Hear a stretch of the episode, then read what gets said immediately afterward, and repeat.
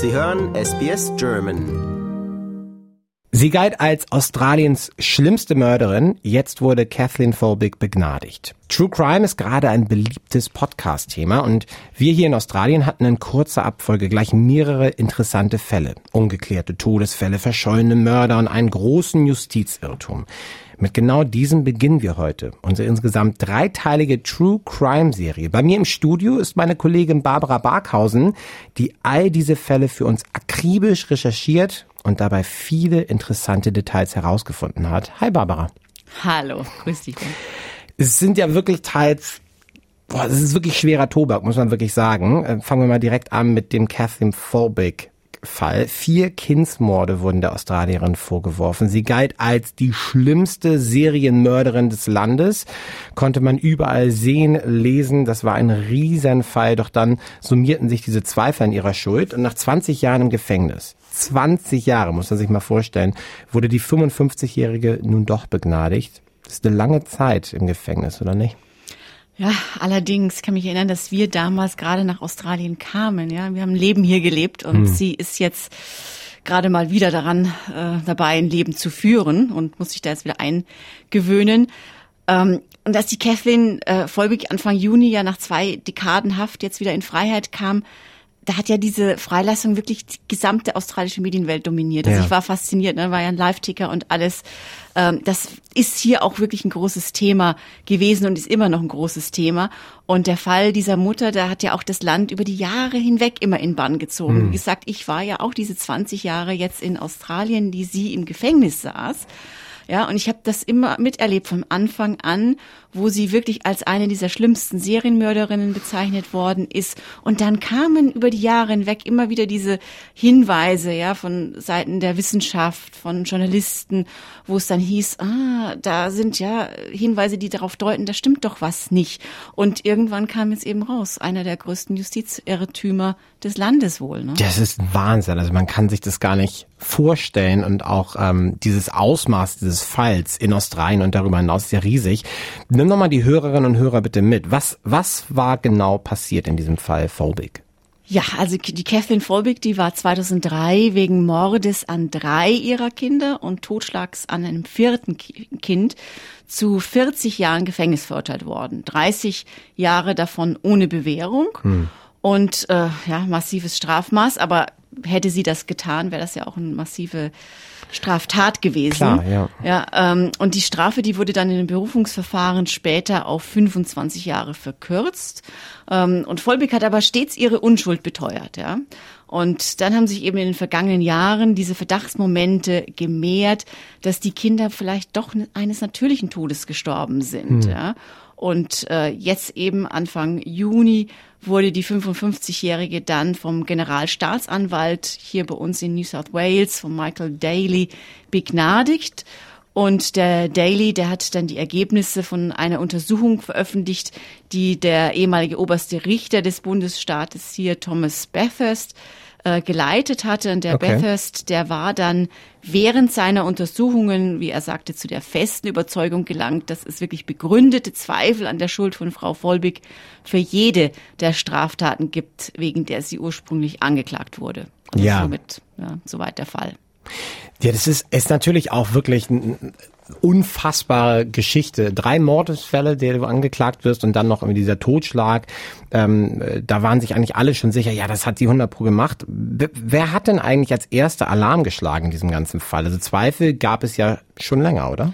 Ja, Zweifel gab es natürlich immer, äh, weil es, es waren ja jetzt auch nicht direkt diese typischen die Indizien oder Spuren hm. da, die hm. auf einen Mord deuteten. Ähm, aber Ganz interessant und da habe ich, glaube ich, zum allerersten Mal ausführlich über den Fall berichtet. Das war 2021. Da hatten 90 recht prominente Forscherinnen und Forscher, also auch Nobelpreisträger darunter und wirklich führende australische ja. und auch internationale Wissenschaftler, die haben damals eine Petition schon gestellt für die Freilassung von der Kathleen Folbig. Ach was. Und ähm, die Zweifel an der äh, Schuld von der vierfachen Mutter, die kamen dann auf, weil ähm, also im Prinzip hat weder die australische Polizei noch die Staatsanwaltschaft da wirklich so ein bisschen Wissenschaft mal mit einbezogen. Ja, hm. äh, damals hieß es einfach immer so ein bisschen, dass in einer Familie vier Kinder hintereinander sterben. Das ist ja unwahrscheinlich. Ja, wie viel Pech kann eine Familie haben? Genau, ja. Ja, es kam noch dazu, dass die Kathleen Volbig selbst aus einer vorbelasteten Familie stammte. Ja, ihr Vater hat ihre eigene Mutter 1968 mit 24 Messerstichen getötet angeblich, weil er wütend war, wie sehr sie äh, die damals 18 Monate alte Kathleen vernachlässigt hat. Ja? Wow, das war mir überhaupt nicht bewusst. Ähm, zum Beispiel jetzt diese Familienvorgeschichte von Phobik selbst. Aber das allein kann ja noch nicht zu einer Verurteilung geführt haben, oder? Nein, nein, also die insgesamt war das 2003, da kann ich mich auch noch dran erinnern, da war hm. ich relativ frisch in Australien, es war ein siebenwöchiger Prozess, also es war schon ein ganz schön langer Prozessvorgang äh, und äh, das Gericht hat sie dann schuldig äh, an Mord bzw. Totschlag ihrer Kinder Caleb, Patrick, Sarah und Laura befunden. Ähm, und die sind eben alle in einem Alter von wenigen Wochen oder Monaten verstorben. Und damals lautete die Theorie, die Volbeck hat sie in Momenten der Frustration erstickt. Ja, und dann kam eben äh, zusätzliche Verdachtsmomente auf, weil der Vater der Kinder, der hat dann Tagebücher von seiner Frau gefunden und bei der Polizei abgegeben. Und in diesen Tagebucheinträgen, da hatte Kathleen Volbig 1997, das war nach der Geburt von ihrer Tochter Laura, geschrieben, ich hätte nicht mit einem weiteren wie Sarah umgehen können. Sie hat ihr Leben gerettet, indem sie anders war. Oder so Sätze wie, sie ist ein ziemlich gutmütiges Baby, Gott sei Dank. Das wird sie vor dem Schicksal ihrer Geschwister retten äh, glaube, sie wurde gewarnt. Und dann bei einem weiteren Eintrag hieß es nochmal, bei Sarah wollte ich nur, dass sie den Mund hält. Eines Tages hat sie es getan. Also so äh, so Sprüche natürlich, die schon wow. ja einen ja, verdächtig ja, stimmen, wenn man Außenstehender ist. Logo. Ja? Kann man aber natürlich auch so sehen, dass es eine komplett deprimierte, depressive, in Trauer verfangene Mutter schon war, Trauma die sich mächtig, selber dann ja, wirklich die Schuld gegeben hat am Tod ihrer Kinder. Ja, also das hat man natürlich dann auch so ausgelegt vor vor Gericht. Ja. Und sie war dann natürlich auch vor Gericht. Ja klar, wenn einem vier Kinder sterben, ich kann mir das auch vorstellen. Du bist ja schon vollkommen dann traumatisiert. traumatisiert. sie hat dann natürlich so Sachen behauptet wie eine übernatürliche Macht äh, habe ihr die Kinder weggenommen und so. Das hat natürlich ihrem Fall nicht geholfen. Ja. Mhm. Ähm, zusätzlich dazu hat sie relativ wenig Emotionen gezeigt. Sie war jetzt nicht die typische Mutter, die da in Tränen aufgelöst saß. Ja. Es hat alles so ein bisschen auch erinnert. Ähm, ich weiß nicht, ob du den Fall kennst von der Australier, äh, Australierin Lindy Chamberlain. Nee, sagt mir nichts. Ähm, die war zunächst auch an äh, wegen Mordes an ihrem Baby Azaria verurteilt worden, obwohl sie immer beteuert hat, dass sie dann nichts äh, darin mit zu tun hatte. Und äh, letztendlich hat man eigentlich auch, kam man zum Schluss, dass tatsächlich so war, wie die Mutter gesagt hat, dass wahrscheinlich ein Dingo dieses Kind aus dem Zelt im Outback geholt hat und getötet hat. Ach, na klar, okay, ja. jetzt, jetzt, ja. Ring und the bell, okay. Die ja. war eben auch nicht sehr äh, emotional. Emotional, ja. Und da hat man dann so ein bisschen Vergleiche gezogen. Ja, ja das ist natürlich auch schwierig. Du hast es eben schon angesprochen. Wir reden von einem unfassbaren Trauma. Ähm, Menschen gehen damit anders um. Das macht ja auch was mit einem. Und dann, wir erwarten ja auch Emotionen. So. Also das sind natürlich auch ganz andere Erwartungen, die ja mit einspielen bei sowas. Ähm, da will man natürlich gern bei den Fakten bleiben. Du hast es angesprochen, es gab bis zu 90 oder es gab 90 Forscherinnen und Forscher, die da Phobics Freilassung gefordert haben, basierend auf Fakten. Was, was hatten die denn genau herausgefunden? Was hat sie veranlasst, dann wirklich auch eine Petition zu schreiben? Ich meine, das ist ja ein Riesenschritt. Das ist ein Riesenschritt, wenn man, ja, verurteilte Mörderin Klar, und 90 ja. Äh, wirklich renommierte Forscher haben sich hinter sie gestellt.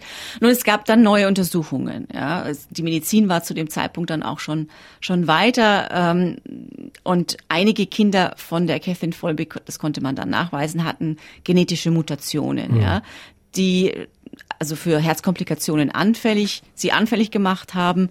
Und in den Augen der Forscher führten diese Mutationen wahrscheinlich mindestens zum Tod von zwei Kindern. Ähm, die Carola Garcia de Venuesa, das war eine, oder ist eine Expertin der Australischen Nationaluniversität in Canberra, die hat diese Untersuchung geleitet und auch diese Petition mit unterschrieben.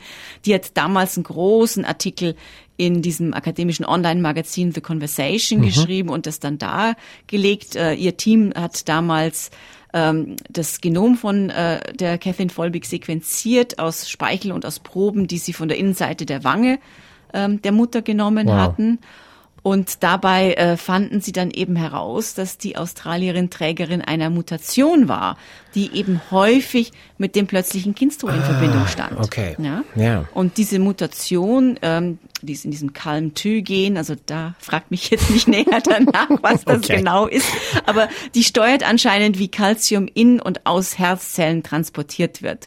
Und Mutationen in diesem Gen, die sind eben eine der bekanntesten Ursachen für den plötzlichen Kindstod. Ah, okay. Ja? Ja. Und äh, nachdem diese gleiche Mutation bei den verstorbenen Mädchen dann nachgewiesen werden konnte, da kamen dann die Forscher zu dem Schluss, dass sie eben wahrscheinlich so einen plötzlichen Herzstillstand hatten. Ja?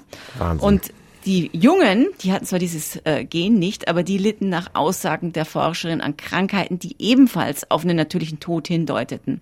Ja, der eine, der hatte Atembeschwerden aufgrund von Problemen mit dem Kehlkopf. Der zweite, der hatte epileptische Anfälle, an denen man ja auch als Kind relativ leicht sterben kann. Ich, ich meine, das ist schon wirklich auch ein Wahnsinn. So viel Pech, da muss er erstmal zusammenkommen. Das ist ja unglaublich. Aber da fragt man sich natürlich, hätte man das alles nicht schon beim ursprünglichen Prozess 2003 bedenken können und vor allem auch bedenken müssen? Hätte man wohl, aber es ist natürlich immer dieses hätte. Ja? Ja, ja. Ja, wem gibt man da die Schuld? Einige der medizinischen Erkenntnisse, die lagen tatsächlich wohl 2003 noch nicht vor. Aber die Forscher haben schon auch angemerkt, dass man damals hätte schon mal medizinische Experten zu Rate ziehen können. Ja? Und stattdessen sei eben der Fall von ihr aufgrund der Seltenheit solcher Ereignisse, also vier Todesfälle in einer Klar. Familie, ja, Ja. ausgewählt worden und ihre Tagebucheinträge hätte man dann als Beweis für die Schuld vorgelegt. Ja. Und äh, die Forscherin hat das eigentlich total schön geschrieben, die Garcia de Venuesa. Sie schrieb, ein solcher Ansatz übersieht, dass seltene Ereignisse vorkommen. Ja. Stimmt, ja. Und in der Genetik sind seltene Ereignisse an der Tagesordnung, meinte sie. ja. Starkes Statement, ja. Genau.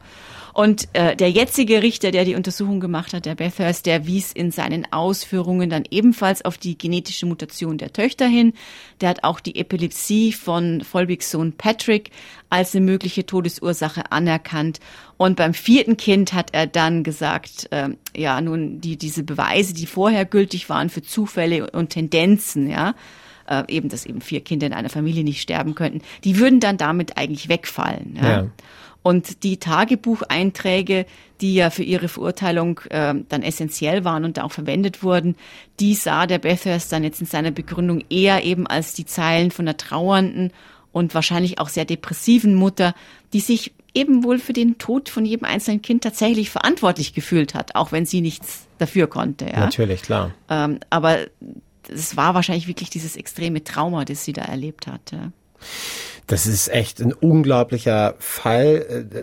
Äh, Ich meine, allein die, diese Wahrscheinlichkeit, vier Todesfälle und so. Also man, ich muss sagen, man kann das natürlich auf der einen Seite auch verstehen. Andererseits muss es natürlich immer faktenbasiert sein. Ich kann mir auch vorstellen, dass das definitiv Auswirkungen haben wird auf das gesamte Rechtssystem hier in Australien. So ein Justizirrtum. Ich meine, das ist ja wirklich eine unfassbar große Ungerechtigkeit, die dann dieser Frau dort widerfahren ist. 20 Jahre im Gefängnis kann man sich gar nicht vorstellen. Und das dann unschuldig. Wie geht es jetzt mit Kathleen Folbig weiter?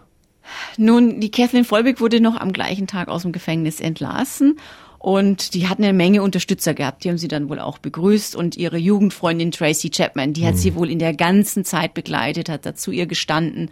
Und bei der ist sie jetzt auch erstmal untergekommen, um sich da wieder an dieses Leben in der Freiheit zu gewöhnen. Weil ich kann mir vorstellen, wenn du 20 Jahre aus dem Alltag raus bist, du hast nicht mehr gearbeitet, du bist gar nicht mehr den, den Umgang gewohnt. Ich meine, wir haben das ja selbst nach der Pandemie gemerkt, ne? wie wir alle Ja. dann plötzlich wieder fast asozial wurden. Ja.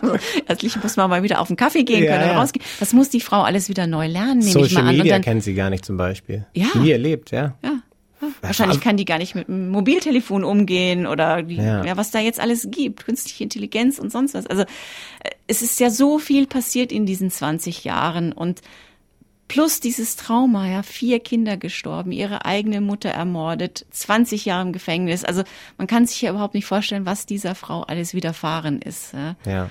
Ähm, und wird da jetzt gesetzlich was verändert? Ich habe schon äh, Bemerkungen von Juristen gefunden, die gesagt haben, das muss irgendwelche Konsequenzen haben, wir müssen da was tun. Also ich denke, das wird noch einen langen Rattenschwanz nach sich ziehen. Auch vermutlich wird sie Kompensation, Kompensation bekommen müssen.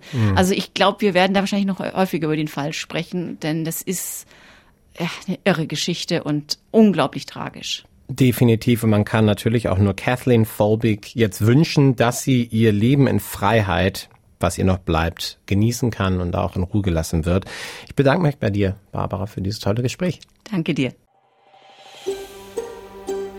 Lust auf weitere Interviews und Geschichten? Uns gibt's auf allen großen Podcast-Plattformen wie Apple, Google und Spotify.